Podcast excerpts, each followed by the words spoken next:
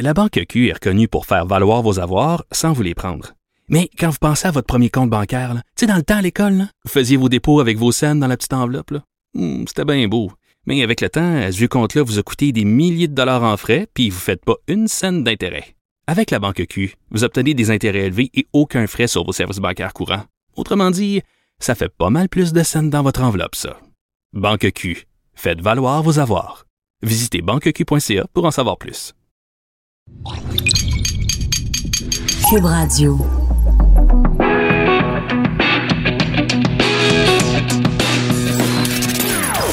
Des opinions bien à elle. Sophie Durocher. Son franc-parler ne laisse personne indifférent. On n'est pas obligé d'être d'accord. Bonjour tout le monde, très content d'être là, c'est Sophie Durocher en ce splendide jeudi 7 mars 2019. Aujourd'hui c'est l'anniversaire de mon fils, voilà, c'est dit. Difficile pour moi d'imaginer qu'il a 11 ans j'étais à l'hôpital et à 1 heure du matin, il est sorti de moi incroyable. C'est la chose la plus étrange quand même. Ceux et enfin celles d'entre vous, j'allais dire ceux d'entre vous, celles d'entre vous qui avaient déjà donné la vie, vous savez ce que c'est, c'est absolument incroyable. En une seconde, votre vie bascule. Alors voilà, je voulais simplement saluer Fiston qui est né aujourd'hui il y a 11 ans. Donc j'étais une mère très vieille quand même, 42 ans quand j'ai eu mon fils. Une, une grossesse ça risque. Voilà, je sais pas pourquoi je vous parle de tout ça en début d'émission, parce que j'ai l'impression qu'on se connaît un peu quand même et que euh, ben, tout ce qui m'arrive, je le partage avec vous. Alors dans l'émission, on va parler un petit peu plus tard euh, des menaces et de l'intimidation dont la docteure en nutrition Isabelle Huot a été l'objet. Euh, on sait que le pharmacien, donc ce fameux vulgarisateur euh, scientifique, a été l'objet lui-même d'intimidation, mais Isabelle Huot aussi. Donc, il y a des gens qui prennent l'alimentation tellement au sérieux que quand une nutritionniste dit quelque chose qu'ils aiment pas, ils intimident la nutritionniste. Je trouve ça absolument hallucinant. On va parler également d'un documentaire très intéressant qui va être diffusé très bientôt à Télé-Québec sur le français qui est parlé par euh, les milléniaux, donc les 18-30 ans. Et on va revenir bien sûr sur cette déclaration du premier ministre Justin Trudeau de ce matin concernant la fameuse affaire SNC-Lavalin. Mais d'abord, écoutez, je suis tombée sur un texte dans le journal Le Soleil qui m'a à la fois fait rire et qui m'a inquiété. Euh, C'est une histoire où on raconte que euh, dans un nouveau complexe sportif à Rimouski, dans le vestiaire, on peut pas être tout nu. Pourtant, qui dit vestiaire, on change, on se met en maillot, on n'a pas le droit d'être tout nu. On en parle avec Evelyne Lafleur-Guy, qui, euh, elle, s'est rendue à ce fameux euh, complexe sportif et qui est absolument euh, scandalisée de ne pas pouvoir se mettre, se mettre nu dans un vestiaire. Bonjour, Madame Lafleur-Guy, comment allez-vous? Oui, bonjour, Madame Durocher, ça va très bien, merci.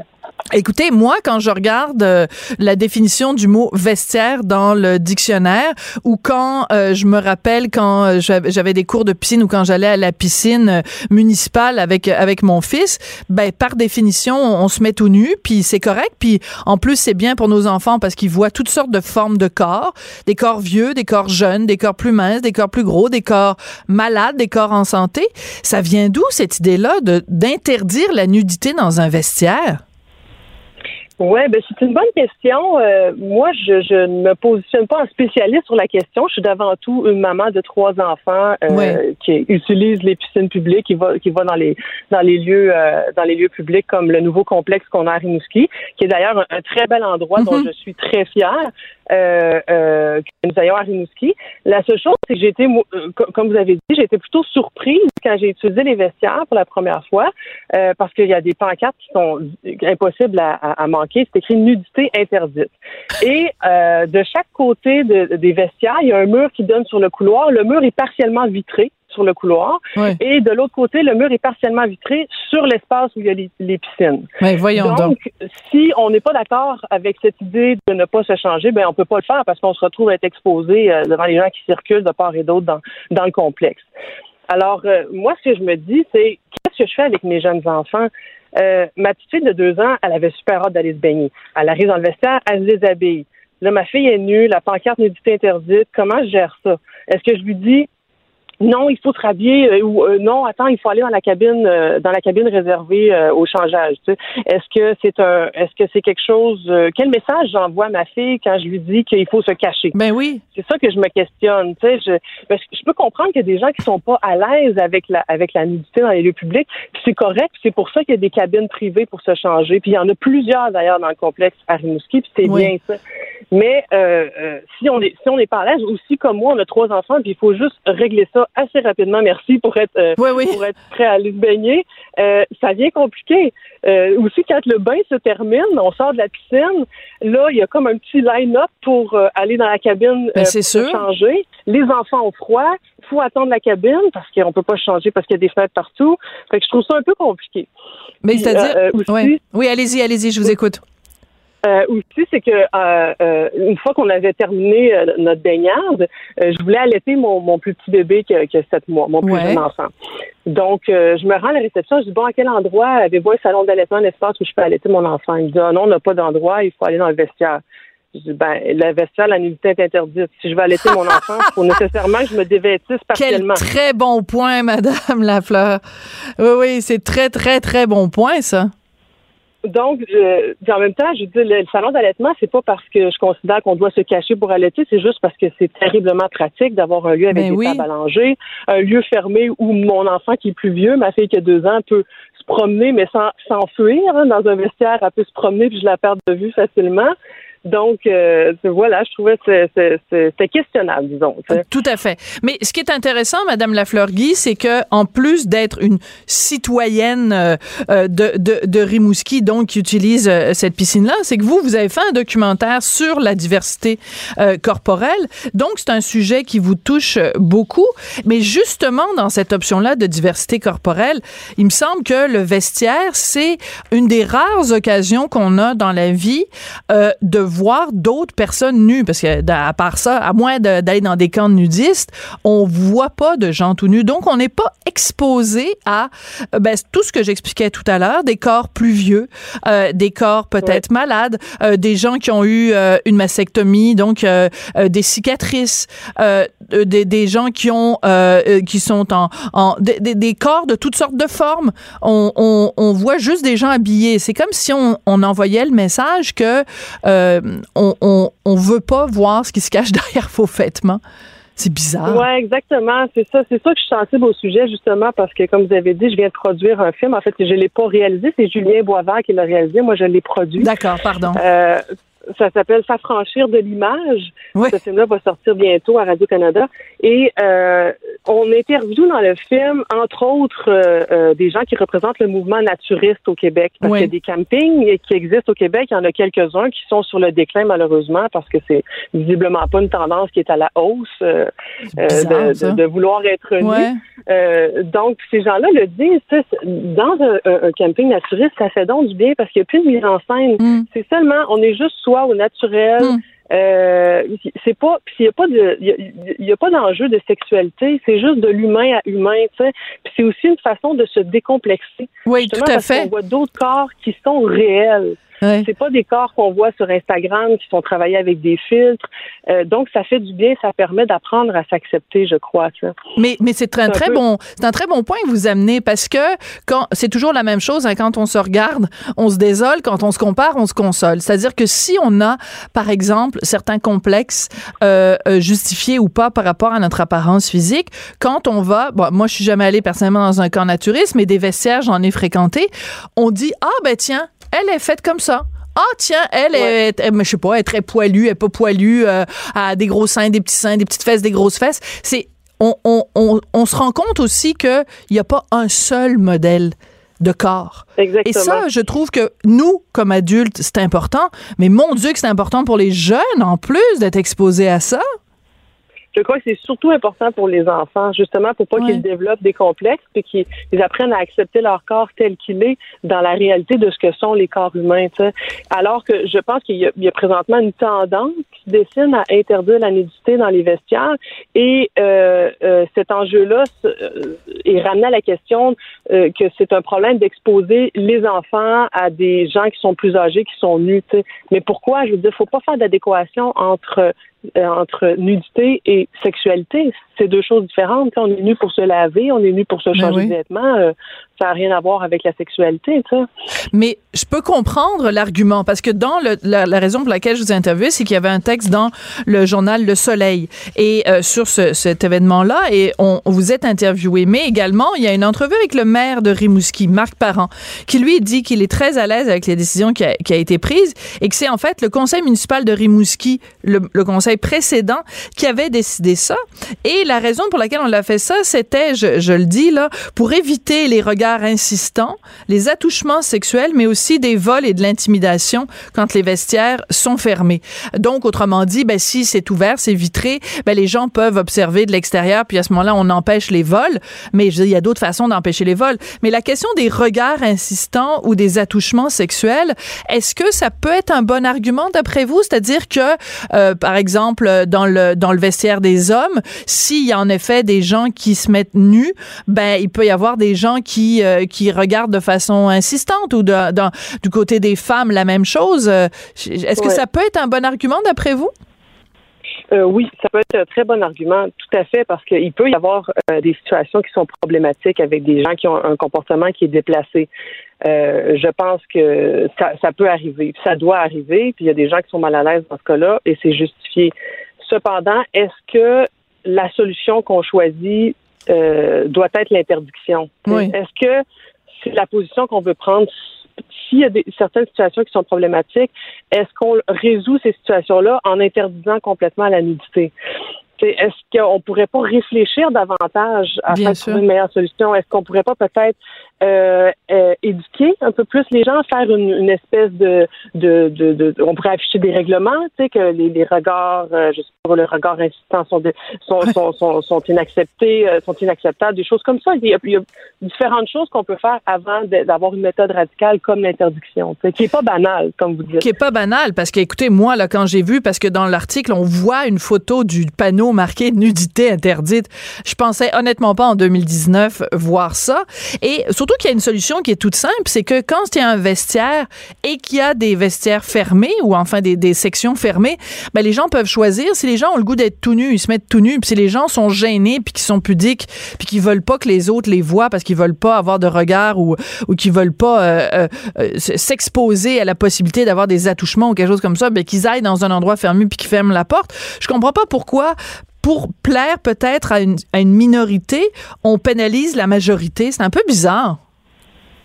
Ouais, je saurais pas vous dire. Peut-être qu'il aurait pu créer euh, les deux les deux façons de faire, c'est-à-dire les vestiaires qui sont unisexes auraient pu être euh, avec nudité permise, puis le vestiaire familial avec nudité interdite. Peut-être d'avoir les deux aurait été une solution. Mais je sais qu'ils ont pris cette décision-là après avoir consulté différents groupes de, de, de citoyens, de nageurs, d'utilisateurs de, de, de piscines, etc. Donc, euh, si ces gens-là trouvaient que euh, pour éviter des situations problématiques, l'interdiction était préférable. Euh, je pense qu'ils sont plus en même de le dire que moi, sauf que moi, je, personnellement, je trouve que c'est plus compliqué comme ça. Et surtout, ça pose un problème par rapport à l'acceptation de notre corps. Moi, c'est là que, Absolument. Que, je trouve qu'il y a un enjeu. Tu sais. euh, moi, je, mon, mon, mon mari est allemand, puis j'ai passé euh, euh, plusieurs séjours en Allemagne, plusieurs mois là-bas. Et puis l'approche euh, par rapport à l'unité est différente dans les pays scandinaves. Expliquez-moi. complètement banal. Oui, c'est comment? Euh, ben comment? Par exemple, dans les vestiaires ou dans les piscines, c'est comment? Euh, ben, dans les piscines, le maillot de bain est obligatoire. Dans les vestiaires, euh, c'est des il y a un vestiaire familial, il y a des vestiaires euh, unisexes. Dans les vestiaires unisexes, euh, tout le monde prend sa douche euh, en enlevant son maillot pour se laver parce que c'est plus pratique de se laver sans maillot. Ensuite, euh, il y a des saunas. Les saunas, tout ça, c'est des lieux qui sont très populaires dans, dans les pays scandinaves. Et dans les saunas, le maillot de bain est interdit. À l'entrée, il y, a un signe sur la porte, maillot de bain interdit. Ah, c'est amusant que vous racontiez ça. Je m'excuse de vous interrompre parce que euh, il y a une amie à moi qui fréquente le CEPSUM, qui est le centre sportif de l'Université de Montréal, ici à Montréal, et elle me disait que depuis quelques semaines seulement, et on, elle ne s'explique pas pourquoi. Euh, il est maintenant obligatoire de porter un maillot dans le sauna du Sepsum. C'est incompréhensible. Et c'est un sauna unisexe ou c'est un sauna mix? Unisexe. Ah oui, ouais, ça c'est surprenant. Ouais. Parce qu'en Allemagne, c'est des saunas mixtes. Il y, a, il y, a, certains saunas qui sont réservés aux femmes. Ouais. Euh, il y en a d'autres, la plupart qui sont mixtes. Puis le maillot de bain est interdit, mais je pense qu'il est interdit juste parce que ça fait pas partie euh, du processus euh, de Ben bien-être, disons. Hein, pour Ben, transpirer, tout ça, c'est mieux pas avoir de maillot. Mais évidemment que les gens ont un souci hygiénique, ils sont toujours assis sur leur serviette, les pieds, tout ça. Il n'y a aucune partie du corps qui touche directement au bois du sauna.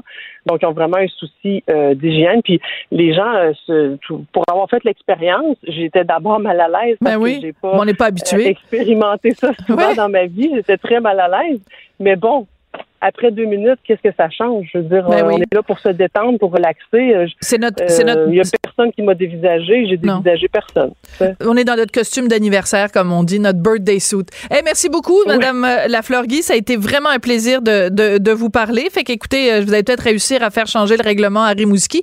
Mais la raison pour laquelle je voulais vous parler, c'est que c'est beaucoup plus large que juste le vestiaire de Rimouski. C'est Oui. euh, c'est vraiment une discussion sur l'acceptation corporelle. Merci beaucoup.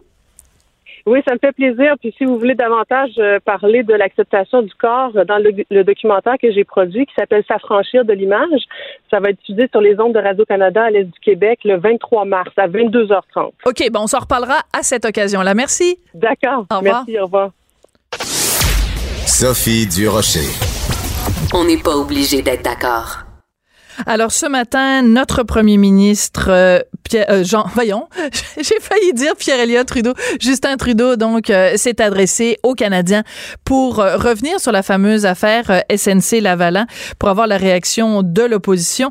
J'ai en ligne Pierre Paulus qui est ministre du cabinet fantôme de la sécurité publique, des services frontaliers et de la protection civile pour le Parti conservateur du Canada. Bonjour monsieur Paulus, comment allez-vous? Bonjour, Mme Durocher. Très bien, merci. Alors, essentiellement, la défense de Justin Trudeau ce matin, c'était de dire que toute cette histoire-là entre euh, Justin Trudeau et l'ancienne ministre de la Justice, Jody Wilson-Raybould, tout ça était le fruit d'un simple malentendu. On s'est pas compris. euh, nous, elle, elle pensait que, puis nous, on pensait que. Bref, tout ça est juste un quiproquo. Euh, Qu'est-ce que vous pensez de ça? Mais quelle, quelle façon de, de, de- quel patinage, mauvais patinage artistique que je pourrais dire. là. Écoutez, on voit là très clairement, premièrement, M. Trudeau a lui-même confirmé ce matin qu'il était aucunement en contrôle de ce qui se passait. A dit que dans le fond, son leadership était différent de celui de M. Botts, parce que c'est M. Botts qui contrôlait le cabinet du premier ministre. Euh, C'était clair dans la façon de s'expliquer qu'il ne savait pas ce qui se passait. Même dit, je vais demander à avoir de l'aide pour qu'on m'explique comment ça fonctionne. Imaginez-vous, on parle du premier ministre du Canada Oui, qui est en place depuis trois ans et demi et qui, dit ben, je ne savais pas ce qui se passait dans mon cabinet. Ouais. Donc, essaie de mettre de donner toute la faute à M. Bott. Il reste que là, les explications pour la situation avec Mme euh, Wilson-Raybould, ben, c'est pas réglé. Parce qu'on a eu sa version la semaine passée dans les limites où elle pouvait parler. N'oublions pas qu'il y a des limites. Là. On lui. Bien a sûr. donné une permission de parler entre telle date et telle date, puis pour après. Les autres se permettent de parler, mais pas elle. Elle n'avait pas le droit.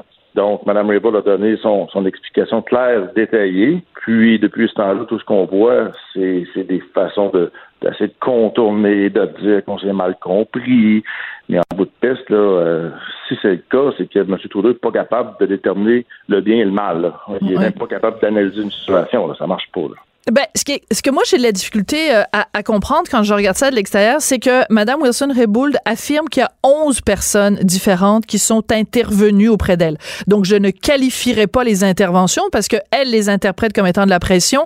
Euh, Botts et Trudeau interprètent ça comme étant simplement, bon, on voulait l'informer, puis voir avec elle, puis négocier. Bon, mais il reste qu'il y a 11 personnes qui sont intervenues je sais pas, mais moi, il y a 11 personnes différentes qui viennent me voir pour me parler d'un dossier. À partir de 5-6 personnes, je commence à sentir que la soupe est assez chaude quand même. Donc, j'ai de la difficulté à comprendre comment euh, M. Bott et M. Trudeau aujourd'hui peuvent arriver en disant que c'est un- simplement une question de de- d'interprétation différente. Il reste que la réalité, c'est 11 personnes sont intervenues. C'est quand même majeur, là. Évidemment, et on voit aussi que, c'est une quand Mme euh, Wilson-Raybould parlait d'opération coordonnée, là, ben, c'est effectivement ça qui est arrivé. Écoutez, 11 personnes, les attachés politiques seniors, les chefs de cabinet, même le greffier du conseil privé, on a les dates, on a les faits. Ces gens-là ont carrément interféré dans le système de justice. Puis là, ben, c'est sûr qu'aujourd'hui, M. Trudeau essaie de s'en sortir, mais il reste que je crois que depuis un mois, ça fait un mois aujourd'hui que l'histoire est sortie. Oui, dans le Globe and Mail. Ce qu'on voit, c'est que c'est assez évident. Là.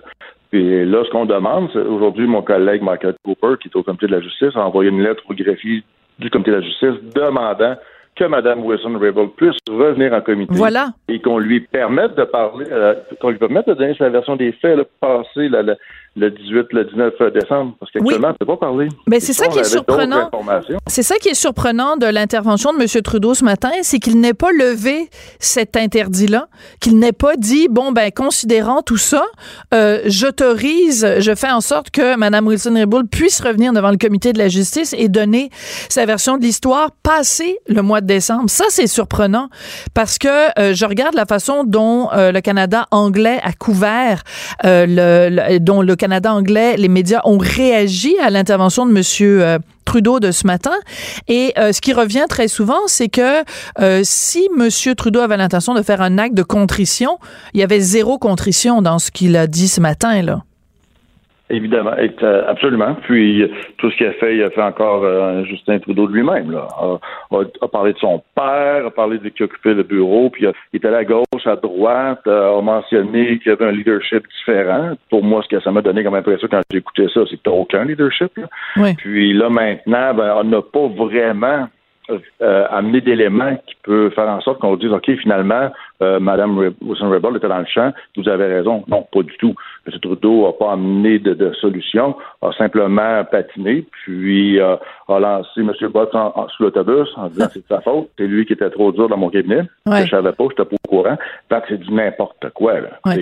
Il y a quelque chose qui est, oui, il y a quelque chose qui est arrivé euh, il y a euh, deux heures de ça. Euh, je ne sais pas si vous êtes au courant. Il y a les les procureurs de la couronne. Enfin, c'est je, je l'ai en anglais, donc j'espère que j'utilise les bons termes. C'est the prosecutors. Ouais. Oui, c'est la, la, le service de- des poursuites pénales du Canada. Oui, alors ils ont tweet, ils ont fait euh, un tweet absolument hallucinant. Alors si vous permettez, parce que bon manifestement vous savez de quoi je parle, euh, ils ont dit l'indépendance de la justice est au cœur de notre mandat. Nos procureurs doivent être objectifs, indépendants et euh, euh, libres de toute influence indue, incluant l'influence politique. Pourquoi ils ont tweeté ça ce matin euh, après le discours de 10 heures Monsieur trente ce Trudeau? C'est ça. C'est heure capoté. deux heures après.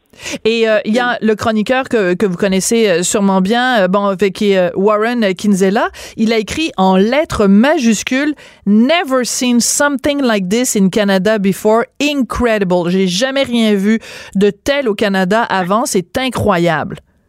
Donc, pour moi, quand j'ai vu ce, ce tweet de service de poursuite pénale du Canada, j'ai dit, ces gens-là, qui sont intègres, qui ont un travail, là, je veux dire, à faire, se, se protègent en faisant un tweet comme ça, là. Je veux dire, c'est comme assez clair, là. Je veux dire, Ouais. de prendre la peine de tweeter ça une heure ou deux heures après que le premier ministre, c'est que ces gens-là veulent pas être associés à une histoire comme ça. C'est ça. Et au cœur de tout ce dossier-là, de tout le cœur euh, de, de, de tout le dossier SNC Lavalin, il y a donc le service euh, des poursuites pénales et c'est c'est eux qui ont décidé. C'est la, la directrice de ce service-là qui a décidé que euh, SNC Lavalin ne correspondait pas aux critères et que donc elle, elle demandait ou elle recommandait donc qu'il y ait euh, un procès criminel contre euh, SNC Lavalin. Et moi, ce que j'ai de la difficulté à saisir dans tout ce dossier-là, Monsieur Paulus, c'est que on est là, on s'en prend, enfin les, libéraux et tout ça, tout le monde s'en prend à Madame Wilson-Raybould, mais dans le fond, elle a écouté euh, la directrice du service des poursuites euh, pénales et elle- sachant des choses que vous et moi et le commun des mortels, on ne sait pas. C'est-à-dire qu'il y a sûrement des choses dans ce dossier-là qui font en sorte que le service a recommandé qu'il y ait un procès criminel. Donc, on est en train de parler de tout le dossier alors qu'il nous manque un élément clé du dossier qui est les raisons pour lesquelles le service a, a recommandé un procès. Et vous avez ample- amplement raison. Madame Roussel, qui est la directrice pour Oui. en début septembre, a dit non. C'est euh, la, la compagnie n'est pas euh, peut pas avoir euh, la- l'accord de réparation. Donc les raisons pour lesquelles SNC Lavalin n'est pas euh, admise, on les a pas. On n'a pas pu les avoir. Et en plus, dans les restrictions que Mme Wilson-Raybould a, elle n'a pas le droit de parler de ces conversations Mais non. entre le service du poursuite pénal et elle. Donc, ça fait partie, encore une fois, des choses que Mme Morrison ne peut pas expliquer. Oui. Euh, et c'est majeur et ça part de là. Puis là, euh, la décision pour SNC-Lavalin, ça part de là, de la raison pour laquelle ils n'ont pas droit à l'accord. Mais... Et pour la suite, ben, c'est là l'ingérence. Oui, mais c'est d'où le fait que la question fondamentale qui est au cœur de l'histoire SNC-Lavalin, et je comprends pas qu'au Québec, les chroniqueurs en général ne rentrent pas là-dedans, c'est la question qui est au cœur de SNC-Lavalin, c'est est-ce qu'on veut vivre dans un pays où le premier ministre et son entourage peuvent faire pression pour dire qu'il y a ou qu'il n'y a pas de procès criminel. C'est majeur, là. c'est la base même de l'état de droit, de la primauté du droit.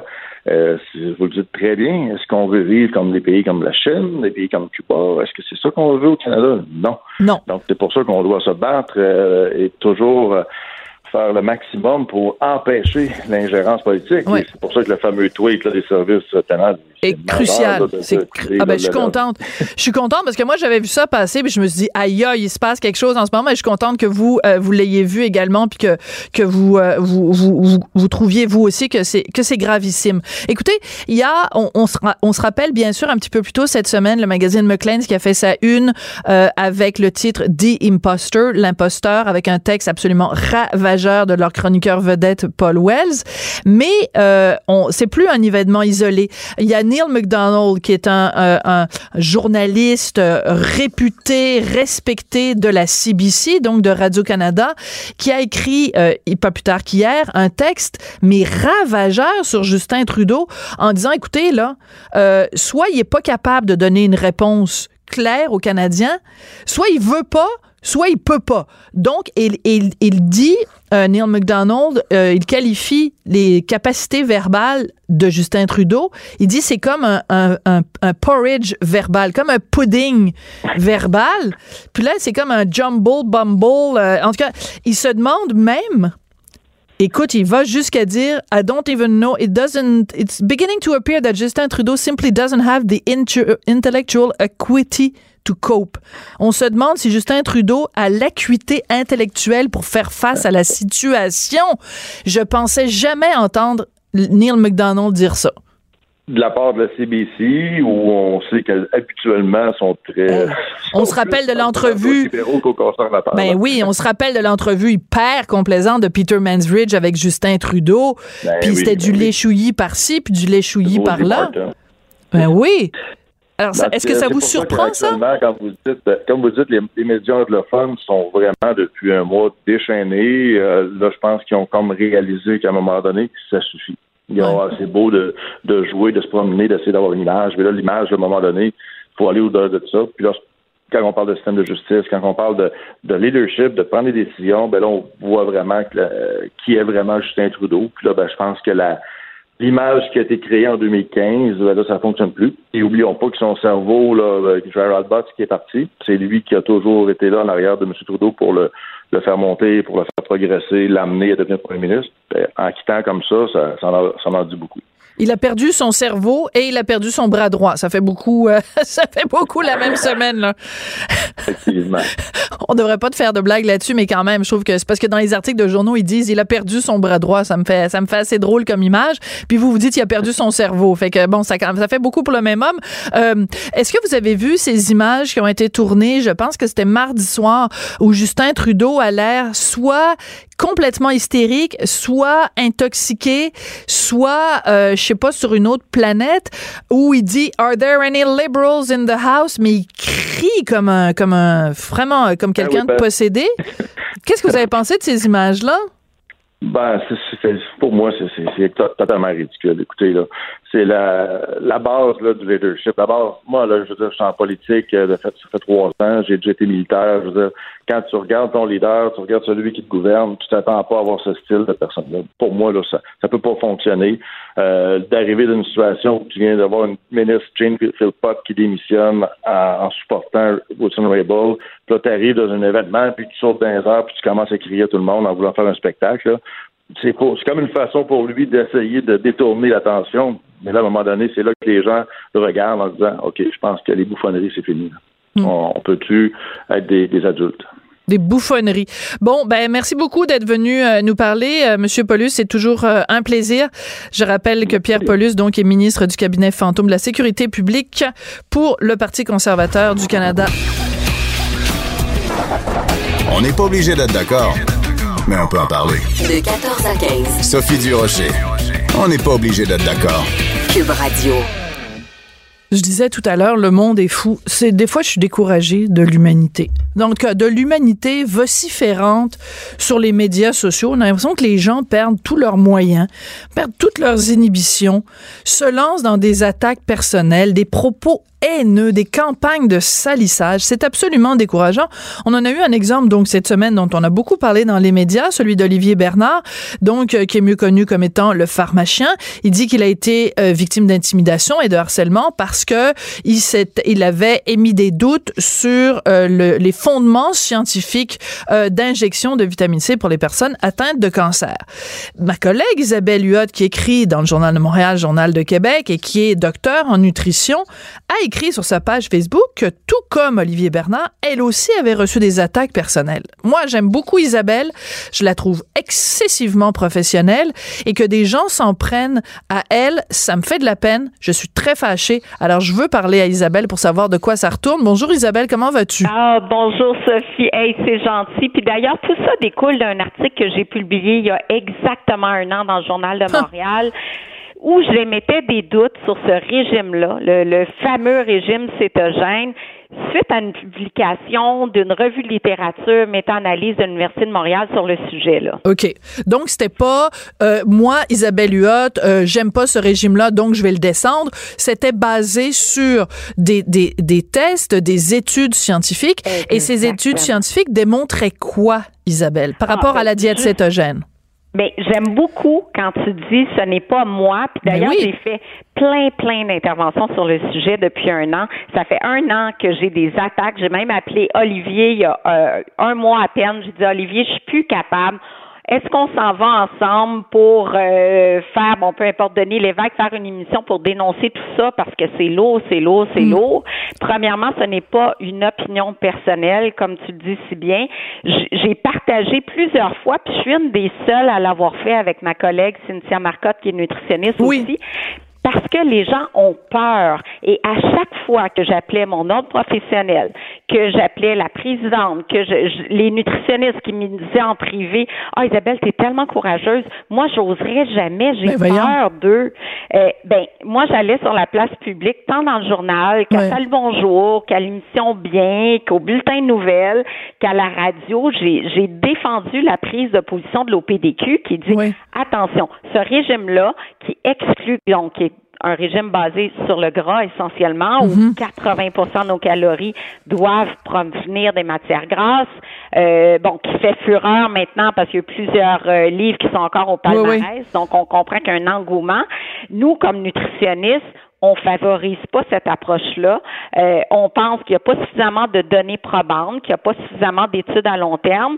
C'est ce que j'ai défendu dans les médias, mais j'avais pas beaucoup de personnes qui étaient là pour m'appuyer, même pas mon nom professionnel, malgré que je défendais la prise de position public de l'OPDQ. OK, mais moi, je comprends quand pas. j'appelais pour dire, ben, vous êtes pas là, c'est moi qui est là devant subir toutes les attaques, puis des attaques, là, des centaines et des centaines de messages euh, dans le genre, euh, bon, un doctorat poubelle à l'automne, aucune crédibilité. Euh, j'ai des Facebook, des commentaires de gens qui disent, elle représente tout ce que je déteste d'une personne. Allons-y en gang pour la dénoncer. Allons-y en gang. C'est ça, c'est ça qui m'écœure. Euh, Isabelle, c'est la gang. Parce que chacun de ces individus-là, seul, euh, ne se sentirait pas autorisé de faire ça. C'est qu'ils se mettent en... C'est un troupeau, c'est une meute. Et quand tu as une meute après toi et que toi, tu es tout seul de ta gang, puis moi, je comprends pas ton ordre, là. Je comprends pas que ton ordre ne, te, ne se porte pas ta défense, d'autant plus que c'est leur position que tu défends. Mais c'est justement, et en plus de pas me défendre, j'ai eu des plaintes au syndic de l'ordre euh, comme quoi mes propos n'avaient pas d'allure et je devais être radiée de l'ordre. Il a ah! fallu que je monte un dossier. Puis là, là, c'est vraiment la goutte qui a fait déborder le vase parce que j'ai dit, là, je, je défends la prise d'opposition de l'ordre. J'ai eu des plaintes des adeptes de Quito à l'ordre, la, même plainte, copier-coller, six fois. Et là, le syndic qui m'appelle depuis un an pour monter un dossier contre ça, j'ai écouté, c'est votre prise de position. Mais oui. Moi, j'ai ma rigueur scientifique. J'ai, puis à chaque fois, je me souviens ma dernière intervention à TVA en décembre dernier, j'ai regardé la caméra, puis j'ai dit, écoutez, ce n'est pas une opinion personnelle. Ben oui. Arrêtez de me faire des attaques. Je partage la prise de position de l'OPDQ et moi, j'en ai marre de voir tout le temps des commentaires aussi négatifs. Et malgré ça, il y avait personne derrière moi encore une fois. Mais OK, Isabelle, il faut qu'on se dise les choses là. Ça fait plusieurs fois que, tu sais, mettons, je me rappelle à l'époque, te rappelles-tu le régime Montignac? Les gens qui étaient Montignac, là, on disait même pas ils suivent un régime Montignac, on disait les Montignac. ils devenaient agressifs. Quand tu disais Ah, voyons, ça n'a pas de sens ton régime, ah, voyons, ou quand tu critiquais Michel Montignac, ou quand tu émettais des doutes, les gens devenaient hystériques. Comment ça se fait, Isabelle? Explique-moi ça.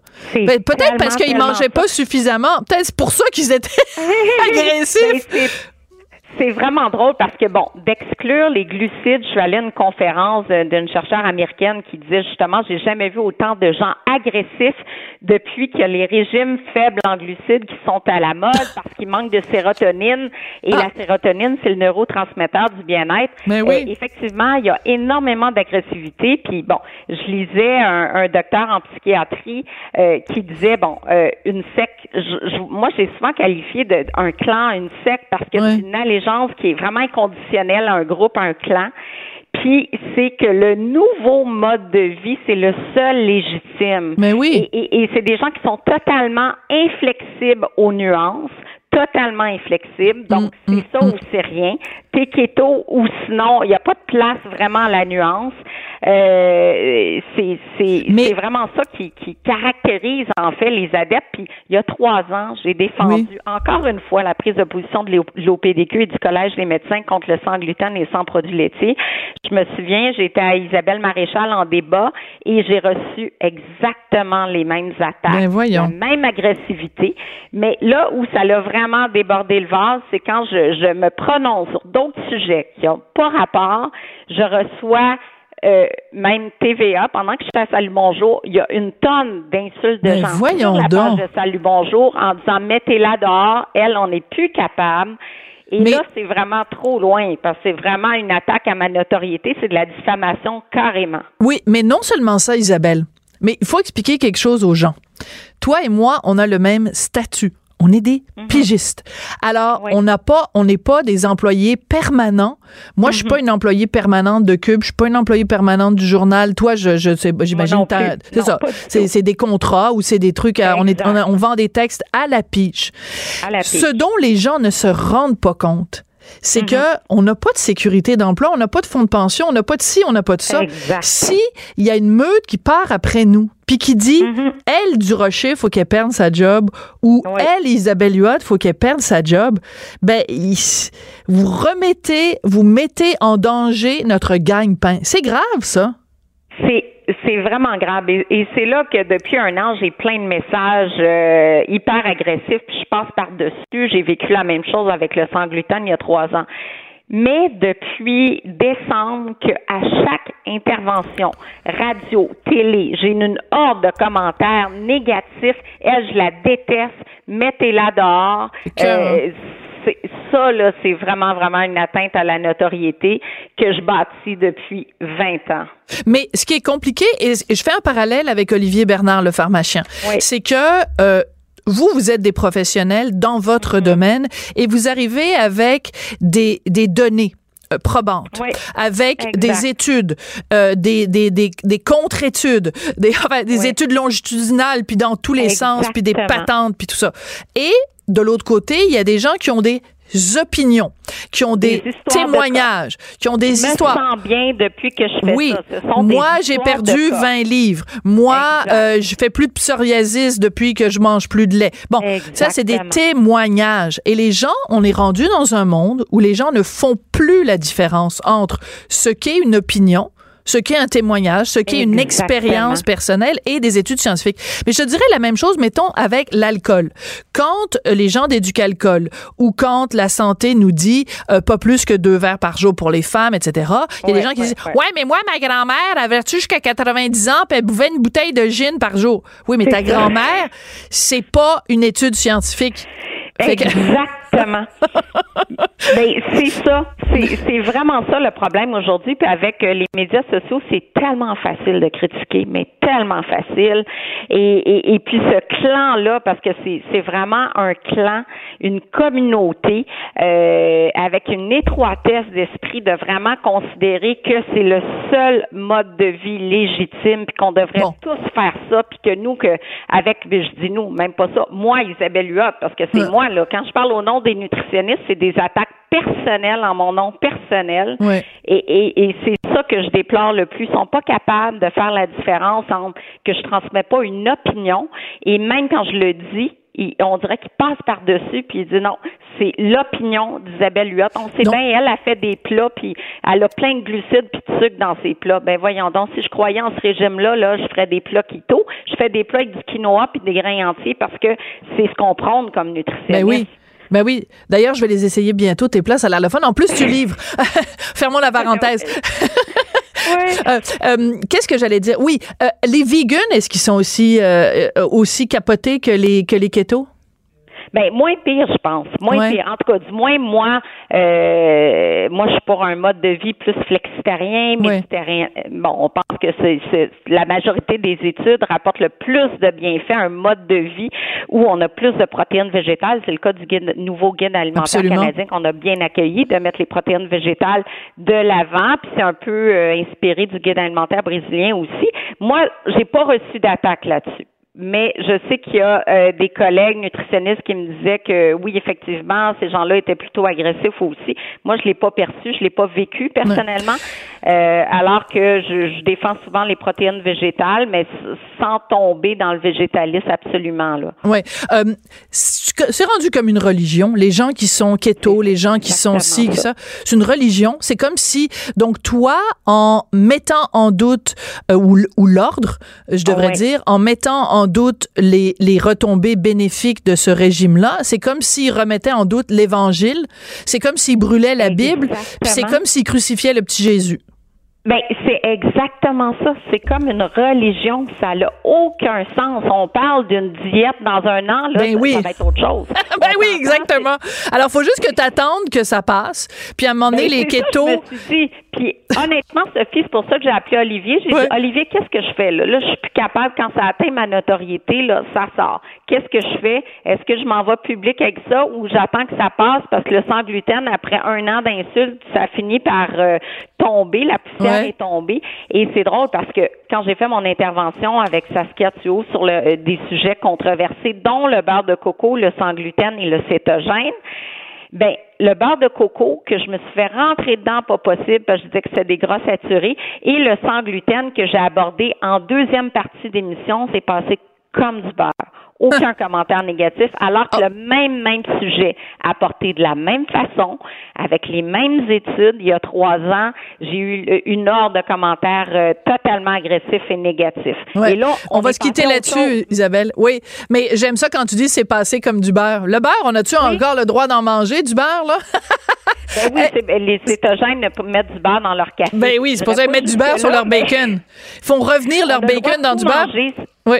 C'est ça, à retenir, on a le droit de tout manger, aucun aliment interdit. Le cétogène met des aliments, plein d'aliments interdits. L'alimentation, elle est extrêmement restrictive et puis nous, comme nutritionnistes, on est contre ça. Parfait. Merci beaucoup, Isabelle. Puis euh, je te fais un câlin à travers les, les, ondes de la radio. Je t'embrasse. Puis euh, bon courage. Bon courage. puis les, les kétos, là, calmez-vous, hein? On prend une petite tisane, ah ouais, une petite, euh, petite camomille, là, puis laissez ma belle Isabelle tranquille. Elle réagit, elle rugit. Elle ne laisse personne indifférent. De 14 à 15. On n'est pas obligé d'être d'accord.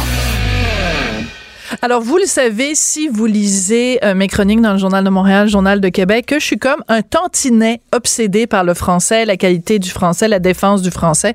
Si vous voulez me rendre de mauvaise humeur, dites-moi bonjour, hi. Ou si vous voulez me faire grimper dans les rideaux, dites-moi bon matin. Voilà, c'est dit. Alors, euh, j'étais très intéressée de voir ce documentaire de Télé-Québec qui sera présenté le 20 mars à 20h et qui s'intitule I Speak français. C'est Karina Marceau, qui est réalisatrice et blogueuse au Journal de Montréal, Journal de Québec, qui a réalisé ce documentaire et est allée à la rencontre des milléniaux, donc les 18, 24, 18, 30 ans, pour voir quel était leur rapport avec le français. Et Karina est au téléphone. Bonjour, Karina. Bonjour Sophie. Ah, je suis contente que je tu. pas bonjour à Ouais, c'est ça. ça de toute façon, c'est pas dans ma nature. Non, non, ben j'imagine. De toute façon, tu t'exprimes toujours dans un français euh, impeccable. Mais donc, dans ce, ce documentaire, tu es vraiment allé à la rencontre euh, des jeunes. On va rentrer tout de suite dans le vif du sujet parce que ben tu m'as causé une grosse déprime, ma belle Karina. Ah oui. Ah oui, tu m'as fait, tu m'as fait de la peine. Ben c'est pas toi, c'est que tu as commandé un sondage auprès des jeunes euh, québécois entre 18 et 30 ans pour voir leur lien avec le français. Et ben j'espère que j'ai le droit de lire les chiffres qui sont euh, cités dans le documentaire. 60% des jeunes sondés sont euh, souhaitent qu'on assouplisse la loi 101 pour permettre dès le primaire même euh, d'être éduqué en anglais. Et quand on parle de la ville de Québec, ça monte à 91 Moi, là, j'ai vu dans ton documentaire Denise Bombardier qui a la face à terre qui est atterrée de ce résultat-là. Mais moi, si tu avais une caméra chez moi, là, j'avais exactement la même face que Denise. C'est décourageant, Karina. Ouais, J'avoue que cette statistique-là, moi aussi, m'a soufflé complètement. Puis, ma perception, Sophie, c'est qu'il y a vraiment une. Euh, en fait, ils comprennent pas. Ils comprennent pas. Et ils parlaient surtout d'eux-mêmes, en fait. Et, et, et, je fais un mea culpa un peu. Là, je pense qu'il y aurait dû avoir une sous-question à ma question, c'est-à-dire que euh, eux, ils aimeraient fréquenter l'école en anglais plus tôt, mais si on pose la question après ça, j'ai posé la question un peu sur le terrain, mais j'ai pas eu de réponse éloquente, donc j'en ai pas dans, dans, le film. Euh, mais quand on leur pose la question sur l'immigration, ah, là, ça change. Mais n'empêche, euh, ce que... Allô, Karina? Québec, là, c'est, ça m'a atterré également. Oui, ben je pense on t'a perdu un petit peu, donc je sais pas, c'est peut-être la ligue, euh, la ligue anti-français du Québec qui, euh, qui, a décidé de saboter ta ligne téléphonique. Mais c'est que en fait, ce qu'on ce qu'on ce qu'on ce qu'on comprend et je trouve que euh, dans ce sens-là, Denise Bombardier et Mathieu Boccoté qui sont interviewés dans ton documentaire l'expliquent très bien. C'est que si on accepte ça, si on accepte que dès les, les, premières années, les enfants québécois francophones soient éduqués en anglais dans 15 ans, dans 20 ans, c'est fini. On met la clé dans la porte, puis c'est une province bilingue au, mieux, et au pire, c'est une province anglophone. C'est fini, là. C'est, et Denise Bombardier utilise l'image, ça veut dire que la jeune génération ne prend pas le relais. ils, ont, ils ont pas cette préoccupation-là, c'est inquiétant quand même. Oui, mais en fait, c'est une génération qui n'a pas été éduquée, qui n'a pas vécu dans sa chair euh, la bataille pour la langue. Alors pour eux, c'est de l'acquis. C'est ce que je perçois des jeunes, c'est qu'ils ne sont pas conscients que la loi 101 est un rempart euh, nécessaire pour la survie de la langue française. Pour eux, ils vivent dans un monde où, euh, au final, ils ne perçoivent pas l'anglais comme étant euh, menaçant. Et je pense que c'est la première génération qui a cette ce rapport-là à l'anglais qui est un rapport complètement décomplexé et qui ne perçoivent pas que si on reste pas vigilant, euh, ça peut être dangereux. Quoique, quand on leur pose la question, est-ce que vous voyez que le français peut être en danger au Québec? Ils répondent dans une large proportion oui. 50% estiment que le Québec est en danger au Québec, mais paradoxalement, euh, ils vont de, de, de, de, données comme celle-là en ce qui a trait à la, à la loi 101. Ce que je trouvais, c'est c'était très paradoxal. En fait, tout au long euh, de ma recherche, tout au long de la production de ce documentaire-là, j'ai dit que ça a été extrêmement difficile parce que j'avais l'impression qu'ils disaient une chose et leur contraire. Ben oui. son contraire. C'est ça. Euh, oui. Mais parce que en effet, euh, ils font une déclaration d'amour au Québec parce que tu leur demandes, enfin le sondage leur demande, est-ce que vous êtes fiers de parler français, est-ce que ça fait partie de l'identité, de votre identité, tout ça, etc. Et en, en, grande, en très très grande majorité, ils disent oui, on est super fiers du français, mais quand vient le temps de d'aller de, à l'école en français, ah ben non, on aimerait mieux y aller en anglais, puis le français c'est trop compliqué, puis ce serait tellement plus simple si le français ressemblait plus à l'anglais. Écoute, il y a un extrait absolument rigolo de Mathieu Bock-Côté que j'adore.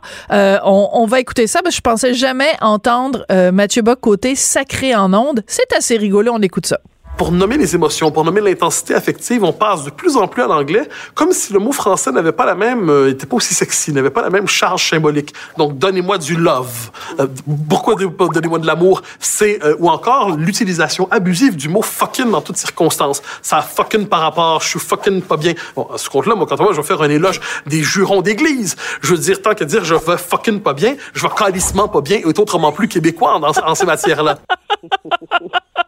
ah, ça, ça vaut un million de dollars. Ça vaut un million de dollars. T'as réussi à faire prononcer les mots fucking et calissement à Mathieu Bock côté. Vraiment, euh, je pense, chapeau. ah, mais le sujet l'interpelle tellement. Puis c'est ce que j'aime aussi, c'est la diversité de points de vue. Et à la fois Denise Bombardier, Mathieu Bock-Côté, que Anne-Marie Baudouin-Bégin qui qui, qui est linguiste. Je trouve qu'ils ont tous des points de vue intéressants et au final on n'arrive pas, j'arrive pas euh, avec une conclusion euh, très très claire. Voici ce que l'on doit retenir. Je trouve que c'est un, vraiment un documentaire qui nous amène à, c'est un portrait d'abord et ça nous amène à réfléchir et à continuer le débat, un débat qui est sans fin de toute façon au Québec, le débat linguistique. Mais euh, c'est notre sport national, comme dit comme dit Benoît Melançon là. Tout à fait, tout à fait. Mais ce que dit Mathieu Bock-Côté, là, les fucking love, ceci, c'est mon point de départ. Parce que moi, je l'ai remarqué autour de moi, j'en ai, des adolescents, là. Puis je me disais, mais, mais c'est quoi ça? Pourquoi? Je comprends pas. Qu'ils aiment moins le français? Puis effectivement, quand je vois les ados autour de moi qui se textent, là, des tremblés puis des bouchards, là, qui s'envoient des textos en anglais, c'est OK, mais qu'est-ce qui se passe? Je comprends pas. Alors, c'est drôle parce que ce matin, bon, il y a, une, animatrice radio que j'adore. J'ai travaillé avec elle à Québec. C'est Julie Boulanger, Julie Bou.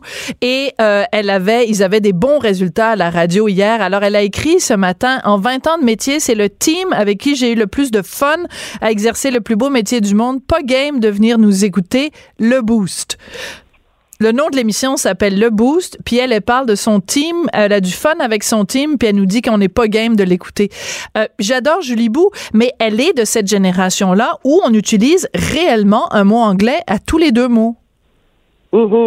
Oui, puis mais puis je sais pas toi comment tu te positionnes par rapport à ça parce que bon, euh, j'ai invité parfois à aller donner des conférences dans des écoles et tout. Puis c'est vrai qu'un mot anglais, ici et là, tu sais, ça peut faire en sorte que on va aller euh, se brancher plus directement avec les, les jeunes et tout ça. Mais je suis toujours personnellement, c'est un grand dilemme intérieur. Je dis ok, comment je les approche Hmm. les jeunes, est-ce que j'utilise leur niveau de langage? Donc, ça veut dire texturer à certains égards mon langage de mots anglais.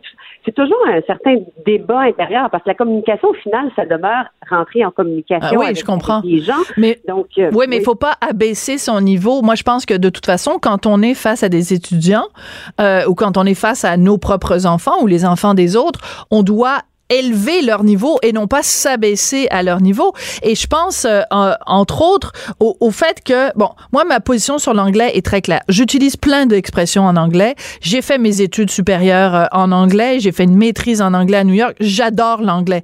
Mais je vais utiliser des mots anglais ou des expressions anglaises quand il n'y a pas d'équivalent français. Mais quand tu es rendu à écrire le team avec qui j'ai du fun à exercer, le plus beau métier du monde, ben, le mot équipe, qu'est-ce qui se passe? C'est pas beau, le mot équipe? Puis, je veux dire, l'autre jour, j'écoutais Radio-Canada, puis il y avait une chroniqueuse qui disait on envoie beaucoup de love à tel artiste. Ah, c'était René Claude. On envoie beaucoup de love à René Claude. Ben voyons! Oui, oui. Tu sais, c'est qu'il faut qu'on fasse collectivement attention à notre langue française. Écoute, la petite musique que tu entends, c'est la fin de l'émission, ma belle Karina. Toujours un plaisir, toujours trop court. Oui, merci. Puis la prochaine fois que tu fais un documentaire sur le français, interview-moi. Ben oui, tu vas grimper dans tes rideaux, j'aimerais ça. OK, parfait. Ah oui, c'est ça. Moi, c'est ça que je fais. Je grimpe dans les rideaux. Donc, le documentaire I Speak français sera présenté le 20 mars à 20h. Ça va être suivi en plus d'une discussion dans une émission qui s'appelle Les francs-tireurs. Cube Radio.